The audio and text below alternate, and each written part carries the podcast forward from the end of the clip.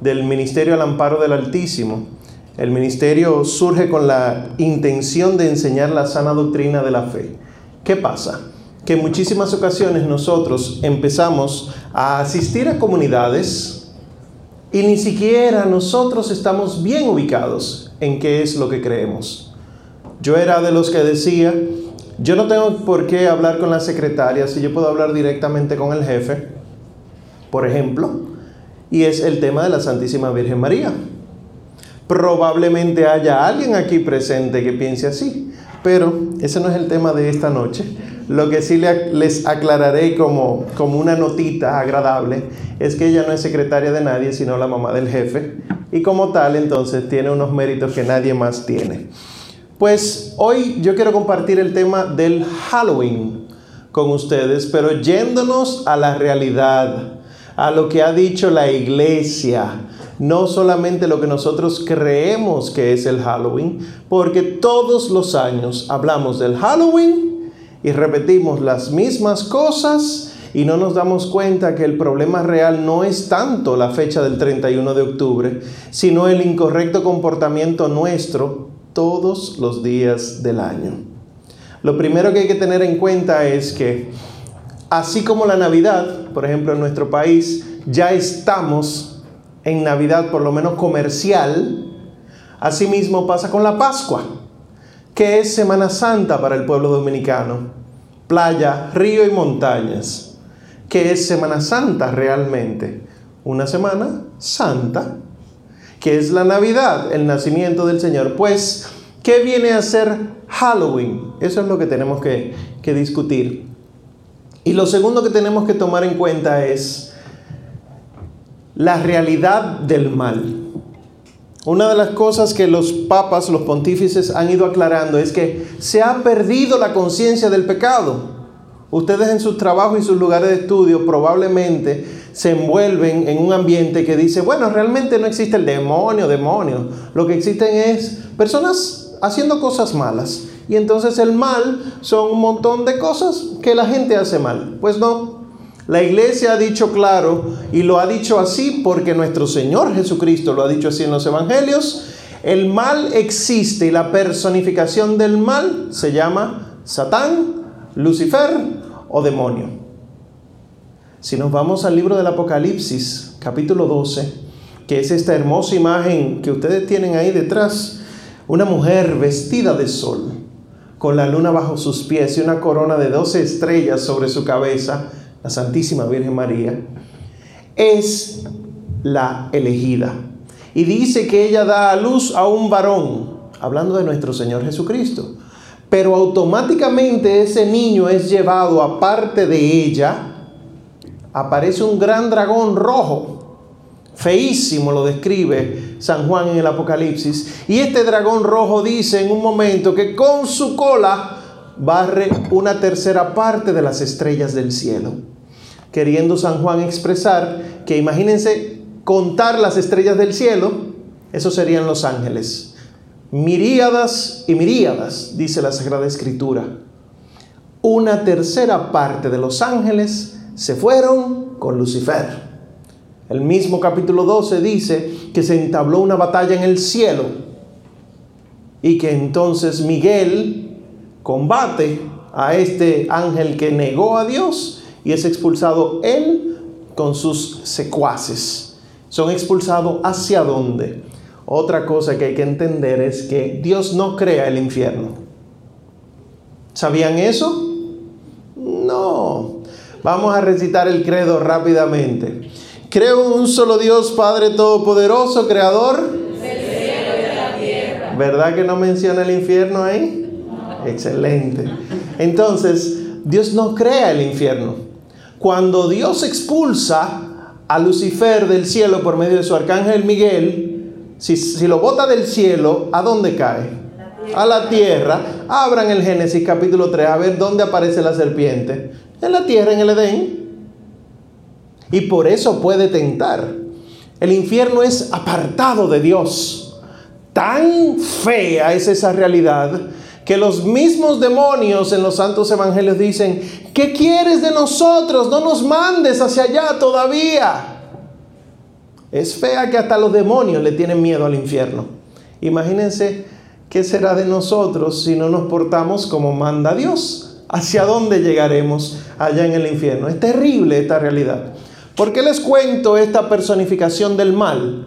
Porque si el mal existe, si el mal son los demonios y nos incitan a pecar, la realidad sobrenatural negativa es real. Nosotros nos solemos reunir como cristianos y nos gusta hablar del reino, pero se nos olvida que así como Dios tiene un plan, así Lucifer tiene un plan. Y que así como existe el reino de los cielos, existe un principado de este mundo, que el príncipe de este mundo lo va a gobernar, Satanás. Entonces, entremos al Halloween. No es lógico que Dios haya separado un día del año para que Satanás haga lo que quiera. Eso es un concepto equivocado. Ese día nosotros se lo hemos ido regalando a los demonios. Pero no es que ese día hay algo extraño en el mundo sobrenatural y la, división se hace más delgada y así aparece. No, les digo que saquen eso de su mente porque esas son construcciones que tenemos nosotros de películas, de series, de, historias. El 31 de octubre hay una facilidad para que los demonios entren. Eso no es verdad. Igual que tampoco es verdad que a las 3 de la mañana es una facilidad para. No. Los demonios están constantemente entre nosotros. Claro que sí, aprovechan las 3 de la mañana para burlarse de las 3 de la tarde, hora de la divina misericordia la aprovechan, pero no es que es de ellos.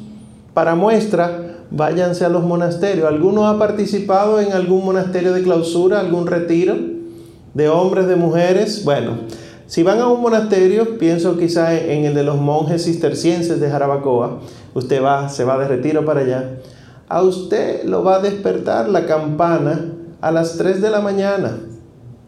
¿Qué? ¿Quién pone campana? Ellos se levantan a rezar a las 3 de la mañana y a las 4. No porque hay que combatir al mal, no, sino porque la iglesia dice en la liturgia de las horas, ni siquiera el buen descanso merecemos, porque el verdadero descanso es el descanso en el cielo. Así que vamos a importunarnos nosotros y vamos a pedir en la quietud de la noche que Dios tenga misericordia de nosotros. Es otra idea, ¿eh? No crean que ellos se ponen casco, espada, escudo y vamos a acabar con los demonios. No, el combate con los demonios es a cada instante. ¿Qué pasa? Que nos hemos puesto de acuerdo nosotros para que en algunos momentos del año, todos del año, perdón, todos adoremos a Satanás. Eso es horrible. Por ejemplo, piensen en el carnaval. ¿Hay algún disfraz de carnaval que no sugiera pecado? Nos encanta disfrazarnos de pecado. Y no nos disfrazamos, pero vamos y compartimos la violencia, el alcohol, la, lujuria, los afectos desordenados. Es por estas razones que no debemos participar en carnaval. Pues lo mismo piensen en la fiesta de Halloween. ¿En qué consisten las celebraciones de Halloween? En yo te quiero mucho, ven, déjame ayudarte. Déjame colaborar económicamente contigo y tu familia. ¿En qué consiste una fiesta de esa noche? En gastar, servir prácticamente al dinero, en servir también al alcohol, a la fiesta, a los desórdenes. ¿Y qué sucede? Que hay quienes aprovechan esa realidad y realizan más maldad. Pues le voy a aclarar algo y con esto todo lo que he dicho es introductorio. Le voy a aclarar, con esto quiero empezar con lo siguiente. El Halloween, no como lo conocemos ahora, sino en su origen, es católico. No como lo conocemos ahora. Lo de ahora es un tollo. Pero la palabra Halloween, como ustedes han escuchado en muchas ocasiones, viene del inglés All Hallows Eve que significa víspera de todos los santos. Eso no es verdad. Santo es holy, no hallow. ¿Alguien se sabe el Padre Nuestro en inglés aquí? Our Father who art in heaven, ¿qué dice después? Hallowed be thy name, santificado sea tu nombre. Pues hallowed es hacer santo, declarar santo. Resulta que el primero de noviembre es la solemnidad de todos los santos. ¿Qué quiere decir la solemnidad? Que es una, una celebración tan importante que tiene incluso que celebrarse desde el día antes. Y es lo que la iglesia llama las vísperas. Pues las vísperas de todos los santos, si el todos los santos es el primero de noviembre, ¿cuándo serían las vísperas? 31 de octubre, corazón. Pues así empieza verdaderamente All Hallows Eve. ¿Y en qué consistía? En asistir a misa, en compartir en familia y de hecho la gente se deseaba feliz víspera de todos los santos, que ahora se llama Halloween, pero que no tiene nada que ver ya el nombre. El nombre como tal es una contracción de esas tres palabras que les dije en inglés. Esto es importante saberlo, ¿por qué? Porque nosotros vemos en muchísimos lugares conflictos de que un cura dice que sí se puede celebrar Halloween y otro cura dice que no, no se puede celebrar Halloween. Cada uno está hablando de una cosa distinta. El que dice que sí, hablando del sentido católico. Sí se debe celebrar la víspera de todos los santos. El que dice que no es el que está hablando de lo que estamos haciendo ahora, que es el Halloween que conocemos, el comercial. Y también está en lo cierto. La formación es tan necesaria que alguno se atreve a decir, ven acá, pero es verdad, si Halloween tiene un origen católico, yo puedo celebrar Halloween, me compro una careta de demonios, salgo a la calle. No fue eso lo que dijimos. No mezclen, que el que mezcla se emborracha rápido. Bueno, pues entonces, si tenemos primeras vísperas de los santos 31, tenemos los, todos los santos el primero de noviembre y el 2 de noviembre tenemos los fieles difuntos, no le digan el día de los muertos, porque no son todos los muertos, son los que han muerto en fidelidad, los fieles difuntos. Los infieles difuntos no los celebramos. ¿Por qué? ¿Para dónde va un difunto infiel? Exacto, entonces no se celebra. Celebramos entonces los fieles difuntos que no están en el cielo, sino que pasan por el purgatorio y oramos por ellos. Entonces tenemos tres días de celebración, que es lo que la iglesia anteriormente ya conocía como los días de los difuntos o los días de los muertos, porque los santos tienen que morir para poder ir al cielo, obviamente. Entonces, ¿en qué consiste esa celebración en sentido general? Porque no me voy a meter en eso. Básicamente, en, como dice una frase antigua que se encontraban en los misales, Memento mori. What? Memento mori significa acuérdate de tu muerte o ten en cuenta tu muerte. ¿Por qué la iglesia decía eso? Y todavía lo dice. Por lo mismo que se te dice el miércoles de ceniza. Recuerda que polvo eres y al polvo volverás. El que tiene pendiente su muerte, tiene también pendiente su conversión. ¿Qué dice el Señor del día de la muerte? Que nadie sabe ni el día ni la hora.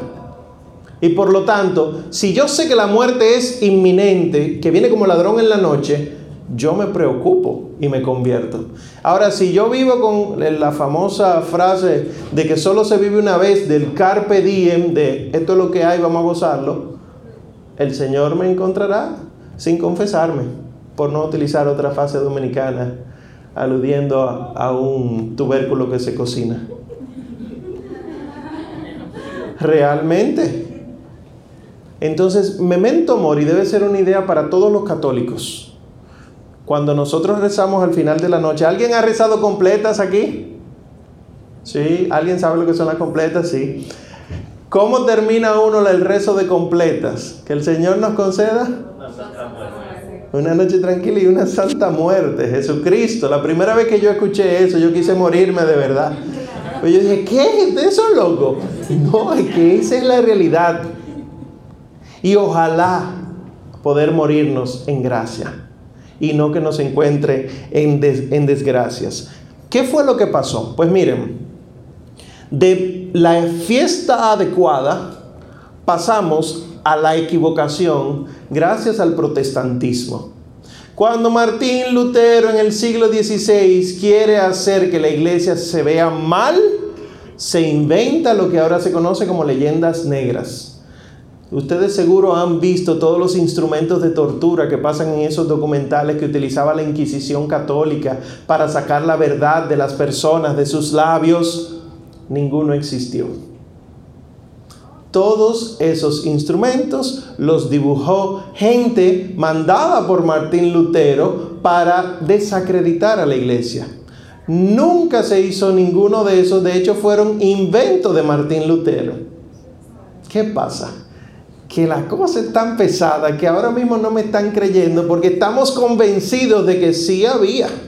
Claro que sí. Y esos, con el respeto que merecen, pero esas son las frases de ustedes, y esos obispos desgraciados y esa monja abusadora, abortista, todita, te han lavado el cerebro. Porque sí, es verdad, ha habido pecado y habrá pecado. Donde quiera que esté el ser humano, donde quiera que estás tú, está tu miseria. Pero no es verdad que fue un plan sistemático. Vamos a sacar a las personas montándole en este caballete para que se le vaya introduciendo por el ano poco a poco y las tripas. No. Ese no es el anuncio del Evangelio. Se lo inventó Martín Lutero. Pues una de las cosas que desacreditó Martín Lutero, porque recuerden que Lutero empezó a negar verdades de la fe, y una de las cosas que negó fue la existencia del purgatorio. Martín Lutero era un cura católico, pero empezó a negar cosas que él no le parecían buenas, negó el purgatorio, y si niega el purgatorio, ¿qué fiesta del purgatorio va a negar? el día de los fieles difuntos y el de los santos. Y empieza a desacreditar entonces el All Hallows Eve y la fiesta de All Hallows. Pues ahí empezó la lucha. Hasta tal punto que cuando surgen los luteranos, los calvinistas, los anglicanos, toditos del siglo XVI, empiezan a perseguir a los católicos diciendo, ustedes son unos idólatras, mira lo que hacen, que se visten de demonios cuando realmente esa no, era la realidad. Esta famosa calabaza que se ahueca y se le pone una vela dentro, no es verdad que eso era alguien que se, le perdió el espíritu y entonces está condenado todas las noches de Halloween a buscar su alma que se le había vendido al demonio. No, lo que pasa es que Halloween, 31 de octubre, coincide con la fiesta de la cosecha. Y entonces, ¿qué se cosecha en muchos países de Europa? Calabazas. ¿Y qué hacían entonces? Iluminaban las calles con calabazas. Las caritas que se le ponen son cuestión de ahora, de hace 30 años. Antes lo que se le hacían eran huequitos, ventanitas, para que las personas las vieran. Punto. Espero estar desmontándole, como dice el dominicano, muñecos que tienen en la cabeza. Ojo, que no estoy diciendo que lo que se está haciendo ahora está bien. No estoy diciendo eso. Vamos a pasar a esa parte más adelante. Lo que estoy es desmitificando el Halloween, porque ahora mismo usted ve aún, por ejemplo, en Estados Unidos, usted ve niños, familias católicas haciendo el recorrido por las casas y tú con tu inocente corazón dices, mira, este mundo se está perdiendo. Es increíble, mira, los católicos están... Es originalmente católica. Está bien. Pues entonces hubo una segunda propaganda negra, que fue que en los años 80, 1980, 80 y 90, hubo gente muy mala que empezó a introducir navajas, alfileres en los chocolates, en las manzanas, y entonces, ah, tú ves, eso es la iglesia. Y entonces aparecen las películas de Jason, Freddy Krueger, que todos ustedes conocen, pero que si ustedes se van a los años 60, no había ni una. Antes de los años 70 no hay ningún tipo de película de terror que se asocie a Halloween. Ahora, tú abres cualquier página de internet de esas que te ponen películas online y ya te han llenado la selección para tú ver esa noche. Uh. pues sepan que es un fenómeno de hace 30 años que es un asunto de una generación y media. probablemente los papás de ustedes no conocieron Halloween, lo están conociendo ahora. Porque no existía este asunto. Ahora, ¿qué sí tenemos que tener en cuenta? Antes de pasar al sentido que a lo que yo quiero llegar, que es el sentido negativo, que sí es real y que existe, que se ha comercializado el Halloween, como la Pascua y la Navidad. Te sacan los chocolates del año pasado, que eso es lo que hacen los supermercados acá, no es una crítica social para nada.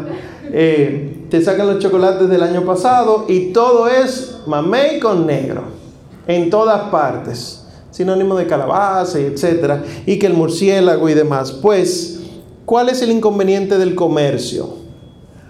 Yo no sé si ustedes recuerdan de hace unos cuantos días la lectura del día. El Señor hablaba, no se puede servir a dos señores, porque se, se servirá a uno y se rechazará a otro, ¿verdad? Pues si ustedes se fueron a la Biblia, habrán leído que ese pasaje concluye diciendo, eh, no se puede servir a Dios y al dinero. Y en la Biblia la palabra dinero está con D mayúscula. La misma D que tiene Dios, D mayúscula. Si no les llamó la atención, bueno, pues vayan y búsquenlo. La razón por la que tiene D mayúscula es porque la palabra que utiliza nuestro Señor Jesucristo en hebreo, que no se traduce al griego, es mamón. Y mamón con dos M es un demonio es el demonio del dinero, es el demonio de la riqueza. No se puede servir a Dios ni a Mamón. ¿Qué está diciendo nuestro Señor Jesucristo? ¿Cómo fue que Judas cayó? ¿Cuál era el problema de Judas? Que él estaba sirviendo a Mamón. Tanto que él se atrevió a vender a Dios por 30 monedas de Mamón. Así lo hacemos nosotros, ¿eh? Así muchos de ustedes tienen ropa que no utilizan en el closet para que algún día cuando rebajen no llegue el día, porque sepan que la gravedad sigue siendo 9.8 metros sobre segundo al cuadrado en cada parte de tu cuerpo, y por lo tanto hay cosas que no se recogen ya, pero lo tenemos ahí guardado y hay gente en necesidad. Y yo trabajo para ganar, esto es hipotético, porque no es, es imposible, ¿verdad? Trabajo para ganar 5 mil pesos. Por fin consigo los 5 mil pesos. Quiero 10. Por fin consigo los 10. Quiero 15. Y así fíjate qué tipo de celular estás queriendo tener. Qué tipo de blusa. Qué tipo de zapatillas las mujeres. Qué tipo de carro. ¿Estamos sirviendo a Dios o al dinero? Pues en, el, en la comercialización del Halloween estamos viendo la acción real del demonio. Yo tengo que ir a una fiesta de Halloween. ¿Qué sucede con los, los que tienen hijos aquí? En el colegio de sus hijos. ¿Cómo tienen que ir cerca de ese día? ¿Cómo tienes que ir tú a tu trabajo? Esto es preocupante, porque ni siquiera se te deja a la libertad, sino que se te obliga. Hay que ir así. Quizás no te dicen, bueno, dejaré de pagarte, obviamente no te dirán eso, eh, te retengo el sueldo, pero sí te dirán, ah, no, pues tú vas a ser siempre un, apartado nuestro, tú eres el odioso, tú eres la odiosa. Y se te mete cierta presión social y entonces empiezan las preguntas a los servidores, a los coordinadores, al padre. Padre, yo no creo en eso, pero yo puedo ir disfrazado de, aunque sea de, una bailarina. Y si yo me tiro una sábana en la cabeza, eso está mal. Y empieza la casuística. Y si, y si yo, y si, y entonces no nos damos cuenta que ese es el juego que quiere el demonio. El Señor Jesucristo dice, cuando ustedes vayan a hablar, que sea sí, sí, no, no. Que tú sí sea sí y que tú no sea no. Punto. Y Él mismo ya en la revelación del Apocalipsis habla algo con respecto de los tibios, ¿verdad? Ojalá fueras frío o caliente, pero eres tibio. ¿Se conocen eso, verdad? ¿Y qué dice de los tibios? Eso, que lo vomitaré. ¿Alguien ha tenido que trabajar con vómito ajeno? Sí. Sí. Eso, miren las caras. Y ustedes no lo tienen delante de ustedes, el vómito. Y miren sus caras. Imagínense entonces que Dios vomite a su hijo amado de su boca. Lo que implica eso. Bueno, pues ya pasando al tema como tal, entonces, ¿qué es lo que estamos haciendo los 31 de octubre y por qué sí es verdaderamente acción demoníaca? Porque al participar con esto de los disfraces, empezamos a participar del pecado. ¿Por qué? Los disfraces que se están utilizando en Halloween son disfraces que le dan gloria a lo malo. Demonios, malo. Vampiros, malos. Hombre lobo, malo. Dirá alguno, pero nada de eso existe, Omar. Yo lo sé. Yo sé que quizá un vampiro y un hombre lobo no exista, pero ¿por qué te gusta tanto ser una persona mala? Esto, este es el gran truco. Y aquí es donde la serpiente antigua se mete. ¿Qué fue lo que le dijo la serpiente a Eva? Serás muy buena, sí, mira. Es más, déjame ayudarte a entender lo que ve Dios quiso decirte. ¿Verdad que no fue una catequesis que le dio? La serpiente hizo lo que le dio la gana y le mintió. Y le dijo, no, no, no, no, tú no vas a ser mala. Cuando tú te comas eso, al revés, tú lo que vas a hacer es buena como Él. Lo que pasa es que Él no quiere que ustedes sean como Él y a ti te dicen, no, no, no, no, tú puedes disfrazarte y tú no creer en eso, porque una cosa es el disfraz. Además, el hábito no hace al monje y nunca terminan de entender esa frase. El hábito no hace al monje, es cierto, pero el monje se identifica por su hábito. Si el hábito no fuera importante, la iglesia no le pondría hábitos a los monjes y monjas. El hábito no hace al monje, pero lo identifica. Entonces dice la misma palabra de Dios, la boca habla de lo que abunda en el corazón. Lo que yo muestro fuera es de lo que yo tengo dentro. Y hago un paréntesis. La ropa decorosa, antes de meternos a los disfraces. ¿Por qué, chica? si te respetas tanto, si te amas tanto, si eres tan importante para Dios, ¿por qué te vistes como que no te gustaría que te respetaran? Eso, los efectos especiales. Pero es la realidad. Uno de los inconvenientes más grandes que tenemos en las parroquias cuando el ministerio da talleres de, liturgia es el tema de la vestimenta en la liturgia. Los jóvenes, por favor, que, les toca las lecturas, que son ministros, no vengan con jean y si vienen con pantalones que ven que vengan holgados y si vienen con falda por debajo de la rodilla. Usted va al closet suyo, mi querida, y no hay ninguna falda por debajo de la rodilla. Y los hombres, usted va a, a comprar jean y no hay jean que le queden holgados. Y tú dices, pero es que esa es la realidad. No, esa no es la realidad. Eso es lo que nosotros mismos hemos querido buscar, porque como quiera siguen vendiendo ropa para gente modesta, pero no nos gusta. ¿Tú crees que yo voy a salir como una monja? Oye, con la falda en la rodilla, una monja. Pero bueno, ese es otro tema, otro día. Pues todo lo que glorifica el mal está alejándote de Dios. Y dice nuestro Señor Jesucristo, el que no recoge conmigo, desparrama. Si tú no estás con Dios y fuera de Dios no hay nada, entonces tú estás en la nada donde Satanás gobierna.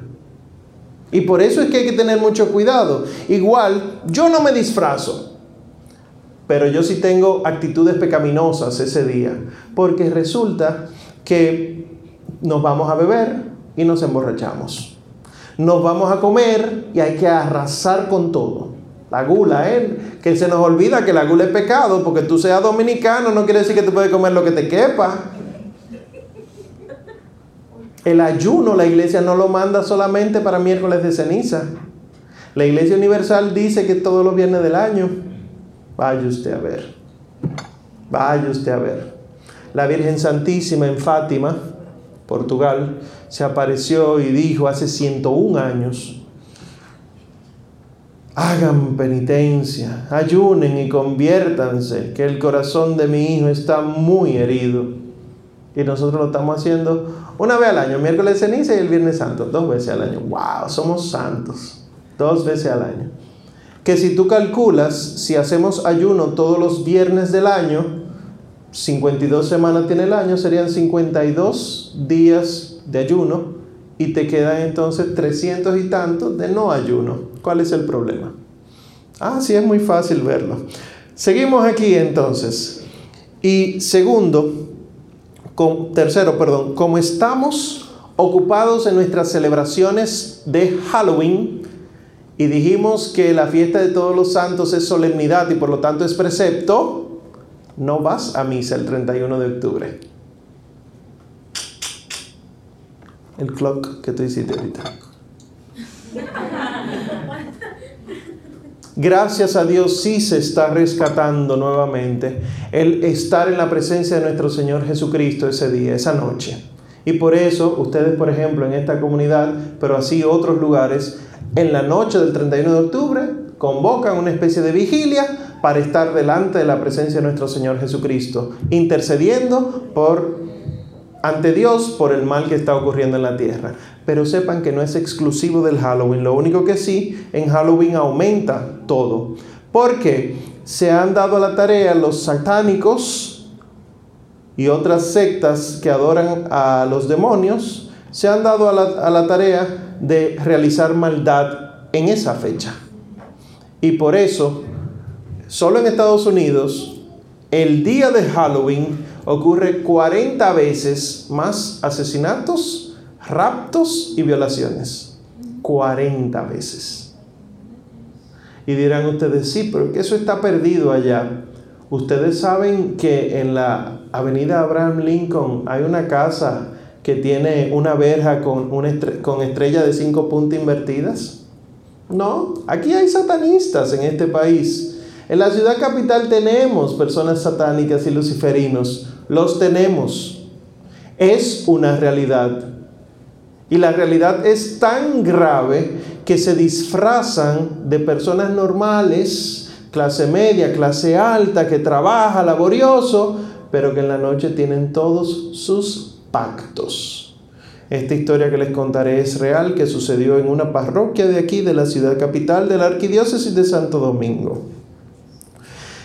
Está ya una tarde abierta la, parroquia, todavía no ha empezado la misa, o sea, es temprano, se abrió temprano. Y llega eh, un, aparentemente un sacerdote, estaba vestido con, su alba blanca, eh, y va a donde la, sacristana y le, le, exige con fuerza que le dé una hostia, el cuerpo de Cristo. Deme una hostia, deme un cuerpo de Cristo, que tengo que celebrar algo rápido. Ella no lo conoce.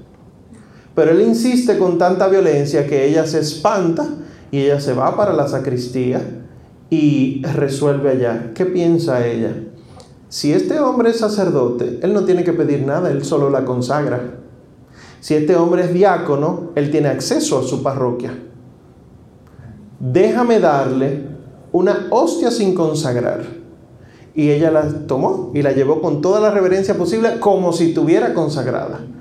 Y el hombre la cogió, se la llevó con todo su pique. Tres días más tarde llega el hombre diciendo de todo a la parroquia, pateando la puerta, maldiciendo, que cómo le dieron una hostia sin consagrar.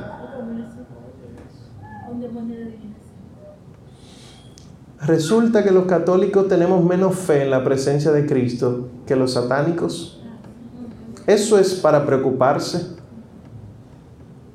Nosotros tenemos el Santísimo Cuerpo de nuestro Señor expuesto en una custodia y estamos mirando para otro lado, hasta con los ojos cerrados.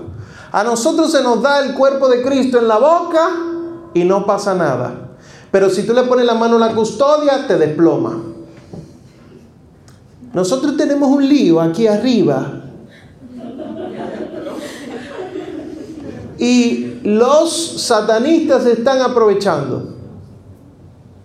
Porque ¿qué hacen ellos? Ellos, hay que estar muy atentos, no lo hacen solo el 31 de octubre.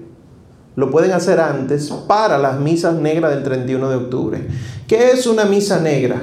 Una misa negra es tomar el cuerpo de Cristo, hurtarlo, robarlo, para profanarlo. Ellos hacen una celebración casi como si fuera una misa, pero con los signos al revés. O sea, si es un crucifijo, un crucifijo invertido. Si es la imagen de la Virgen, la llenan de sangre eh, de, animal. Eh, se burlan, todo oscuridad, todo negro. Y el cuerpo de Cristo, el santísimo cuerpo de nuestro Señor Jesucristo, lo escupen, lo pisan. Y muchos ex satanistas han dado testimonio de que sangra ¿Qué pasa? Que yo comulgo y para mí es un pedazo de pan. ¿Qué ha dicho la iglesia durante dos mil años? Es el cuerpo real de nuestro Señor Jesucristo, su cuerpo, su sangre, su alma y su divinidad. Yo voy a misa y yo lo recibo en las manos y luego las partículas de ahí me las limpio del pantalón. Y es Cristo. Pues aumentan las misas negras. Ese día hay un aumento de profanación del cuerpo de Cristo. Y una cosa, ese, ese pecado es tan tan tan grave que perdonarlo se le reserva solo a la Santa Sede. ¿Qué quiere decir eso? Para absolver el pecado de la profanación del cuerpo de Cristo es sencillamente el Papa o un delegado del Papa. No lo perdona un cura aquí, no lo perdona un obispo de aquí. Porque es lo más sagrado que tenemos. Tan sagrado que el sagrario se cierra con llave. Y la parroquia se cierra con llave. Y está prohibido tener un sagrario en algún lugar donde no va a haber alguien que administre ese lugar. Por eso ustedes ven que hay capillas que no llegan a ser capillas, que se quedan como oratorios, que no tienen sagrario. Porque el Padre tiene que ir consagrar y si hay adoración se adora y después se consume. Porque ¿quién luego atiende eso? ¿Tú crees que va a durar una semana cerrado eso sin que no haya nadie ahí? Prohibido. Porque eso es lo más sagrado que tenemos. Pues en Halloween aumentan esas cosas. ¿Qué pudiéramos hacer nosotros para contrarrestar eso? En Halloween deberíamos ir a comulgar. Olvídense de la fiesta, del trabajo y del coro con los amigos, etc. Olvídense de eso. Todo pasará. Menos Dios, menos la palabra de Dios. Y dice San Pedro en los Hechos de los Apóstoles, vale más obedecer a Dios antes que a los hombres. Es mejor que tú caigas mal en tu trabajo por estar cuidando tu fe. Porque al final de los tiempos cuando tú te hayas dejado llevar por tu compañero, ¿tú crees que te va a valer decir, fueron ellos que me, que me empujaron? Mm. Ah, porque tú no tenías conciencia ni libertad. Entonces, cuidar de ti es importante. Por eso insisto con la frase en latín, memento mori. Ten pendiente tu muerte. Acuérdate de ella. Porque nadie sabe ni el día ni la hora. Además, ese día aumentan las brujerías, las hechicerías y los maleficios. ¿Qué es brujería? ¿Y qué es hechicería? Que son cosas diferentes. La brujería lo, hacen los brujos o las brujas y las hechicerías los hechiceros y hechiceras. Pues la bruja le vende su alma a Satanás y el poder, entre comillas, que tiene un brujo, una bruja, es en cuanto a que adora a Satanás el hechicero no ha vendido su alma a Satanás, pero sí se aprovecha de los demonios para obtener beneficios de ellos. Algo famosísimo como un hechizo. Todo eso disparate que nosotros vemos de que tú escribes el nombre del fulano, del fulano que te gusta, eh, lo doblas, lo ponen en un vaso de no sé qué cosa, eso es hechizo. ¿Cuál es el problema con todo esto? Que por más que nosotros queramos creer que quien te está tocando la puerta en la noche es tu difunta abuela, los difuntos del purgatorio no toman esa actitud. Cuando un alma del purgatorio se le permite que venga y que se muestre a un vivo, siempre tienen una cara seria y piden oración. Nunca están revelando números de loto. Porque alma en purgatorio, que está purificándose para pasar a la presencia de Dios, el alma que está así reconoce que por más loto que se gane, que te ganes tú, no vas para el cielo. Por lo tanto, ella lo que anhela es tu bien. Si se te aparece en sueño tu difunto bisabuelo, la vecina de no sé quién, y te dice juega tal número, huye lo más rápido que tú puedas. Y digo, huye de verdad, porque a veces uno dice, no, esto yo lo puedo, todo lo puedo en Cristo que me fortalece. Sí, pero si te fortalece, si te fortalece, hay veces que tú no te dejas fortalecer por Cristo. Entonces, las tentaciones no hay que salir a buscarlas porque ellas vienen solas.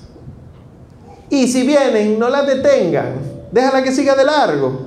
Tuviste un sueño, olvídate de eso, no se lo cuente a nadie. Pídele a Dios que te ilumine. Pues brujería, hechicería, maleficio, todo eso aumenta en Halloween. ¿Cuál es la actitud, pues, que debemos tener para nosotros enfrentar esta situación? Yo voy a dar un espacio para que ustedes hagan todas las preguntas que tengan, sí, me imagino. pues solamente quiero darle cuatro recomendaciones sencillas de cómo ustedes pueden batallar contra el Halloween, contra la realidad maligna. Primero, no le den demasiada importancia. Si ustedes se fijan, nosotros mismos nos, estamos encargando de aumentar las prédicas contra el Halloween y de disminuir las prédicas sobre la santidad. Y lo que celebramos es el Día de Todos los Santos. Por eso, esta iniciativa que ya tiene varios años en Estados Unidos, que se ha regado por Latinoamérica y Europa, que se llama Holy Wings, ¿lo han oído? Eso debería ser apoyado. A un sobrino de ustedes, a un hijo de ustedes le piden que tiene que ir disfrazado la semana que viene al colegio. Disfrácelo del santo favorito. Que se vista de la Virgen María y enséñale un parrafito de dos líneas de quién es, para que lo diga, que lo repita como un perico. Mi sobrino, uno de mis sobrinos me manda un video, mi sobrino de 8 años, me manda un video por WhatsApp de su hermanito que fue elegido para rezar el rosario. Y él le hizo el Padre Nuestro y el Ave María en el video. Y él lo que tiene son cuatro años y medio.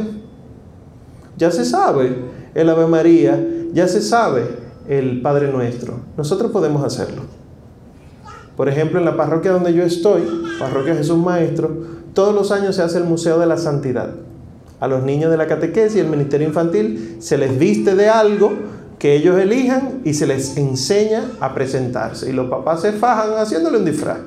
Pero es preferible un disfraz de un santo al disfraz de un demonio. Lo primero es eso, no se dejen influenciar. Es un tema cultural que los demonios están aprovechando. Segundo, y esto es importantísimo, vivir con coherencia la fe. Tú eres católico aquí, en estas paredes. Y en el parqueo, cuando hay tapones, se fue el Espíritu Santo. Y en la avenida de la Churchill, y en el trabajo, y en la familia, y en los lugares de servicio público, pues vivir coherentemente la fe. Y es la recomendación que les di anteriormente. En el trabajo te dicen que vayas y usted mantiene firme que no. ¿Por qué? Porque no es que si te viste con eso te va a poseer un demonio, no es eso. Sabemos que eso no es lo que sucede. Sino que si tú accedes a eso, tú estás diciéndole a los demás que tu fe vale cualquier cosa y que tú puedes cambiarla cuando te dé la gana. Y por lo tanto, nuestro Señor Jesucristo no es Dios, no es el Salvador, es sencillamente una filosofía, una manera de vivir. Y sepan que por más cristianos que haya en el mundo, por más denominaciones cristianas, Mateo 16, del 16 al 18, cuando nuestro Señor Jesucristo dice, tú eres Pedro y sobre esta piedra edificaré mi iglesia, es sobre la iglesia católica que está hablando, ¿eh? Ustedes y yo somos muy, muy dichosos, agraciados, bienaventurados de estar en casa lo somos y por lo tanto no podemos permitir que eso se nos cambie. Y vivir la fe de manera especial en ese día. Esa víspera, vamos a vivirla como se debe. Vamos a hacer rosario, vamos a venir a la Santa Misa. Tercero, No caigan en las trampas comerciales de Mamón. No caigan en esa trampa. Porque al final uno termina, en cierto modo, vendiéndole el alma. No tienes descanso. Te mortifica la deuda que tenga. Te mortifica lo que tienes que comprar. No. Dice nuestro Señor Jesucristo. Miren los lirios del campo. No hilan ni cosen, sin embargo se visten más bonitos que Salomón. Miren las aves del cielo que no trabajan ni ciegan, sin embargo Dios les da comida todos los días a su tiempo. Y ustedes valen más que todos ellos. Ni un cabellito de su cabeza se caerá sin que el Señor así lo decida.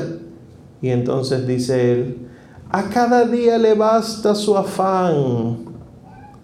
Preocúpense por el hoy.